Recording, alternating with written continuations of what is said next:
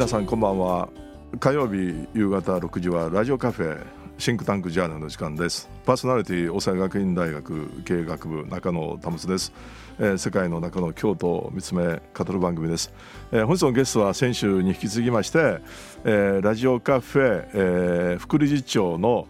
えー、松岡さんです。はい松岡千鶴です。今週もよろしくお願いいたします、はいはい、えー、お願いいたします。はいあの19年、まあ、来年20年でラジオそラジオカフェができてね、はい、京都三条ラジオカフェできて、うん、松岡さんは、はい、一番最初からそのなんていうのこの NPO の日本最初のラジオカフェを作るということで動かれた一人ですか？まあ、一番最初っていうのがあのなかなか定義が難しいところですけれども、うん、ほぼあの創設当時から関わっていたというところです。うん、2000年、えー、僕もそれそこはすごく魅力で魅力的で、はい、なぜなら日本で最初の NPO のちなみに第一声、うん、私とあの、うん、ターキーっていう人が二人で「皆さんこんにちは京都三条ラジオカフェです」っていう、えー、ターキーどんな人？ターキーはあの今50歳ぐらいじゃないでしょうか。あのプロのアナウンサーです。あのー、えっ、ー、と他のラジオターキー出てはる人ターキーえ違うかな？えっ、ー、と大阪のねターキーへえその人ここで来られて、はい、一緒一緒に、はい、へえ松岡さんもえ？第一声,、一声。ラジオカフェの第一声。なんて言われたん？そのここ、うん、一声は。午前10時3月31日の午前10時、に皆さんこんにちは。京都三条ラジオカフェ、うん、えー、始まりましたって言ったか言わないか分かりません。ん。あそうか。あの、はい、ターキーね。僕は FM の心に出ておられる方違うかな？FM 心。違ったかな？出てないとは思います。はい、はい、それで、うん、まああのまあまあ19年ということなんですけれども、はい、日本最初の NPO の、まあ、ラジオっていうその最初というのはまあすごく大事でで,、でその時のコンセプトというかねどういうどういうそのビジョンというか、はい、見学の精神見学の精神はねその見曲の精神？任せてください、はい、お願いします。はい。まあそのおよそ20年前ですよね、うん、そうすると今でこそ SNSYouTuber がいたり、うんうん、あのインスタでインスタライブしたりとか、うん、あのクラブハウスがどうとかとかこう発信手段っていっぱいもう本当に5万とありますが、うん、あのそのやっぱり20年前って、うん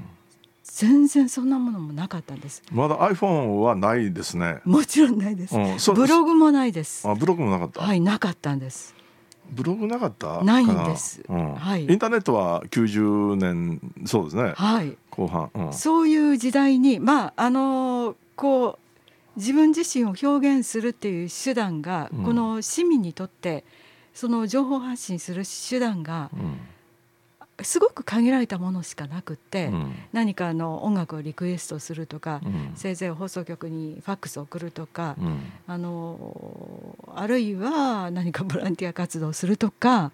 そういうこうことしかなかったと思うんですが、まあ、あのそうではなくってあの気軽にカフェのように、えー、ラジオというこの電波公共の電波を使って、うん、えー、市民あのちちっちゃい子もおじいちゃんおばあちゃんも言いたいことが言える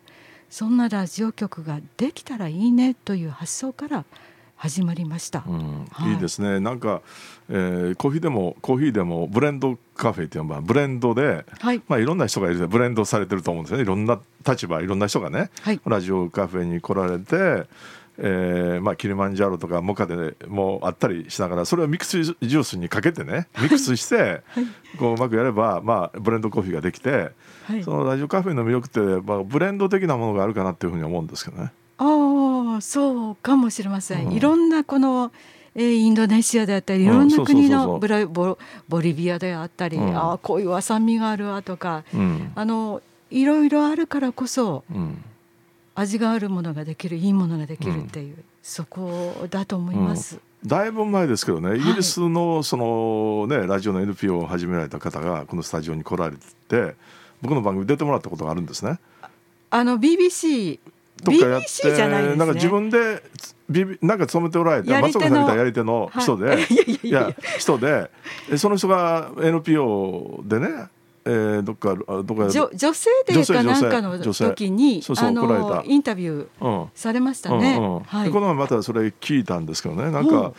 うん。まあ、今もすごく活躍されてて現現時点、うん、ブログ見たらめちゃくちゃ毎日のようにすごい割と広くやっておられて、はい、あの時のことを思い出したんですけれども、まあ、イギリスでも当時えー、当時というか多分このラジオカフェか多分5年ぐらい先に作られたと思うんですけどね。まああのヨーロッパではね最初の方で。で、まあ、日本最小の京都のど真ん中やられたということで、まあ、20年やられていろんな番組いろんな、まあ、大学もそうですけど来られてどどうですかね印象に残ってることとか何かありましたらちょっとお聞きしたいんですけどね。そうですね。あのやっぱりえー、っとですね普通ラジオ局っていうと、その自社で編成、うん、編成部とか編成局とか、うん、そういう部門があって、うん、局があのどういう放送するって考える、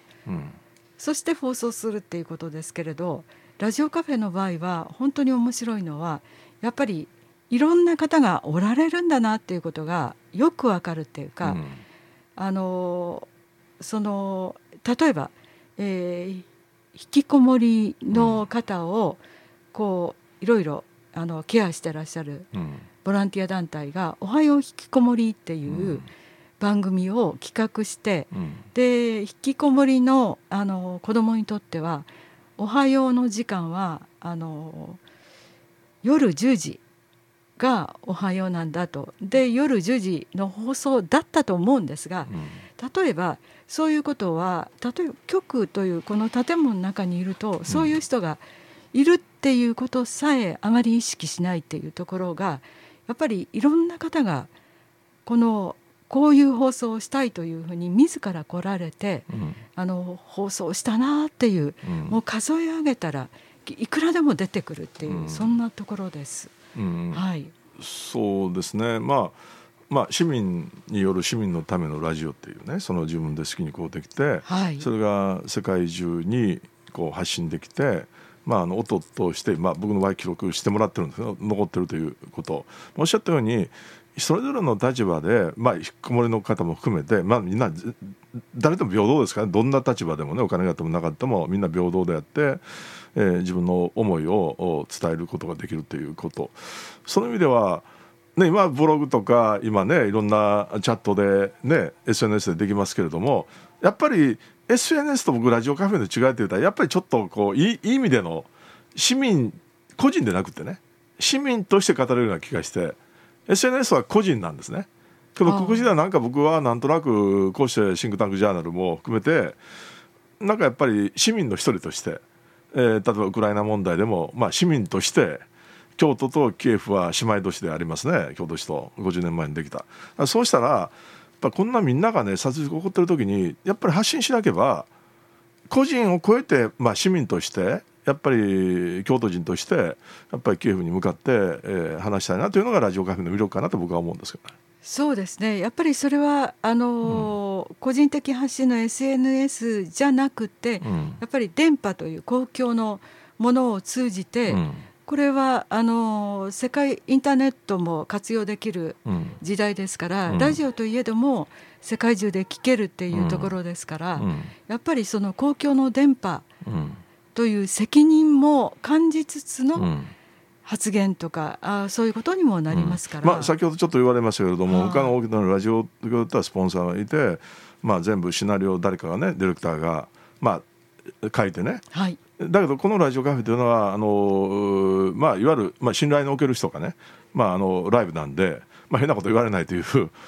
ことがあるから何にもその準備なしで。え僕の場合はやらせてもらってるんですけれども、はい、あの事故はあったかもしれないけれども何回かね。だけどやっぱりそれがねこう例えばゼレンスキー大統領は原稿なしで話される姿見たら、はい、やっぱり原稿なしで話した方が絶対説得力ありますからね。そうですね、うん、あのやっぱりたまにですねあのやっぱりこう台本特にあの大学生なんかは、うん、あの結構自由に発言するっていうのに慣れていないっていうか、うん、あの台本書いてそれを学食で練習したりとかあのそういう番組を結構耳にしたり目にしたりしているんですけれども、あのやっぱりそういう書いちゃったら終わりだなっていう気はしますね。うん。うんあの聞いてる人は、はい、あのまず真剣に聞いてないんで、ええ、多くの場合聞いてる方もおられる。いや聞いてない人もおられるんで だからあのラジオの良さは、うん、あのなんか台所仕事しながらでも、うん、あ中野さんええこと言ってるなとか、うん、ええ声やなとか、うん、それだけテレビテレビもそうなんで、はい、だからそれを堅苦しくね、はい、やれば伝わらないんで、はい、やっぱりその時の人間感情の動物なんでまあ音として感情が伝えられたら。はい、いいんではないだろうか。深夜放送みたいね。はい、ね、それとラジオはやっぱりあのこれはあの授業でもあのオンラインと対面とどっちがいいとか、うん、いろいろこう議論もあるかもしれませんがやっぱりこうラジオは対面に近い温かさっていうのは、ね、そのやっぱり接して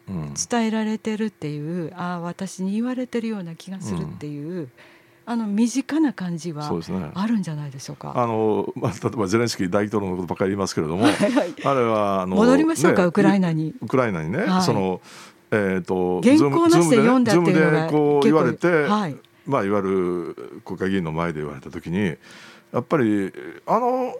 ズームだけど。もう完全そう説得力があって日本からこう、まあ、例えば説明されこれ読んでますからね全然ハートが入ってないように思うんですね。ラジオのこのラジオ界の良さはやっぱりこうハート？で話してる方が、まあ、番組が多いかなっていうふうにそれも素人がねプロの人よりか素人の人が、まあ、僕も含めそれがやっぱりラジオカフェの魅力ででそれを作られたのはやっぱり松岡さんのねいやいやいやいやいや。そういうそういうなんていうの？見学のミッションみたいな見学なくて建局のミッションがね、はあ、今もその松岡さんノーじゃなくてもう異論反論オブジェクションっていう感じになるんで。ピースバイピースでそうピース ピース。千鶴さんのピースがねあるから。そうです。ピースの一つ、ピースピースの一つね、はい、平和のピースもありますけどね、はい、ありがとうございます、うん。まあちょっと最後に平和ということについて、はい。平和で何ですか？平和。平和にはいろいろありますよね。平和学の定義でやっぱり環境やら、うんそのいろんなものが含まれるんだっていうのがあの平和なんだなってやっぱりいろんな紛争、うん、私最近買った本が紛争世界中の紛争地図の本なんですけど、うんうん、あの世界中にそれだけ紛争の要素があるっていうことは、やっぱりその平和っていうのはいろんな要素が組み合わさって、あのできるものなんだなっていうのをつくづく感じます。ピースバイピーシーズですね。はい。ありがとうございます。まあ平和って当たり前と思ったけれども今回思ったのは平和というのは当たり前の状況でなくて、はい、特別やっぱりみんながいろんなねサクリファイスというか妥協したりしてできたものが平和で77年続いたんですけどね、はい、そうでないと思ったらやっぱり平和のためにねなんか努力それぞれみんな努力したいですよね。うん。それとやっぱり時間が経って長引くっていう話もありますが、うん、あの長引けが長引き長引くほど人の命がなくなって建物も破壊されて辛い状況を目にしなければならないので、やっぱり何らかの解決は早くしてほしいなって心から思いますね。はい、まあ共通の意見の合致点を求めるということ大事で、そうですね。うん、まあそれをこう発信する何もしないかやっぱ発信することがね、そうですね。ラジオカフェできるということで、はい、えっ、と本日のゲストはですねラジオカフェをずっと局長ずっとやられて、まあ副理事長としてまあこれからやっていく松岡千鶴さんでした。どうもありがとうございました。ありがとうございました。